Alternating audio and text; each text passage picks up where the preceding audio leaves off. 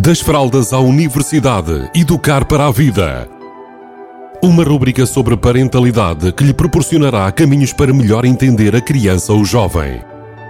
Das fraldas à universidade, educar para a vida. Uma rúbrica de Filomena Serrado.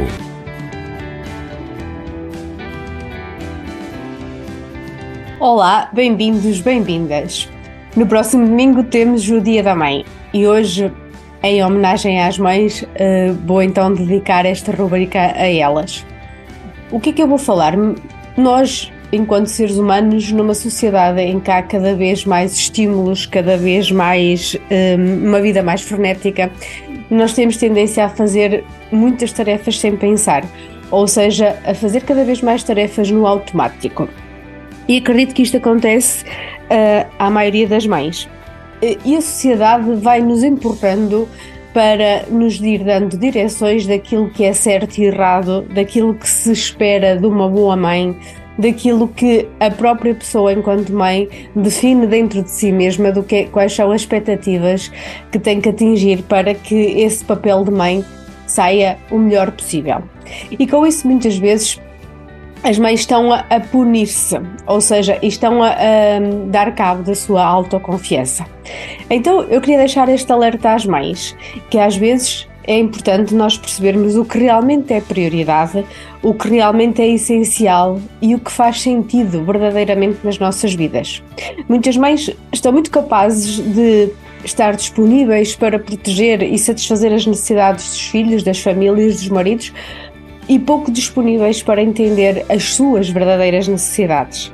E é aqui que eu entendo que faz sentido parar, refletir e pensar nos automatismos.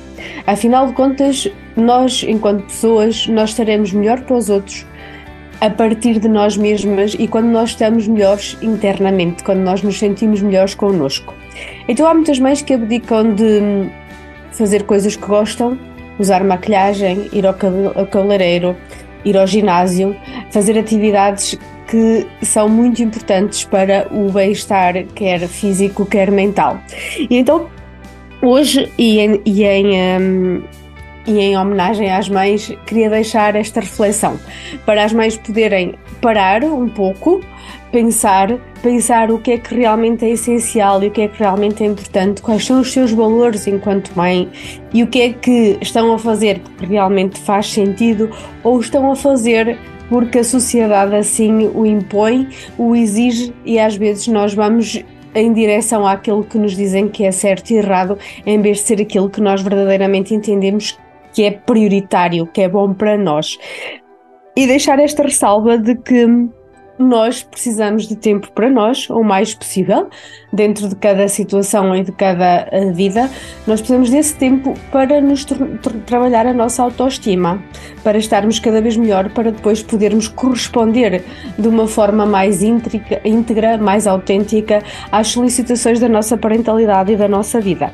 Então, queríamos deixar aqui como último, hum, digamos, última proposta para usarem no próximo dia da mãe e nos próximos dias, que é observarem como é que é a vossa voz interior.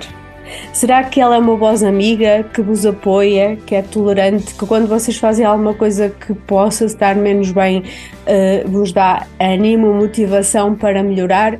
Ou será que é uma voz mais crítica, que está sempre a apontar o erro, que está sempre focado na falha, focada na falha, naquilo que nós fizemos de menos bem, ou que vocês fizeram de menos bem, e que está sempre a pôr-vos para baixo?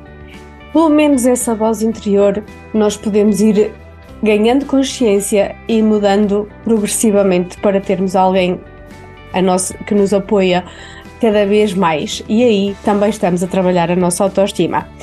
Por isso, despeço-me com um feliz Dia da Mãe e com beijinhos a todos e a todas.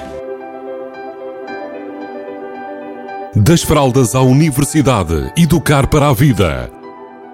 Uma rubrica sobre parentalidade que lhe proporcionará caminhos para melhor entender a criança ou jovem. Das fraldas à universidade, educar para a vida. Uma rubrica de Filomena Serrado.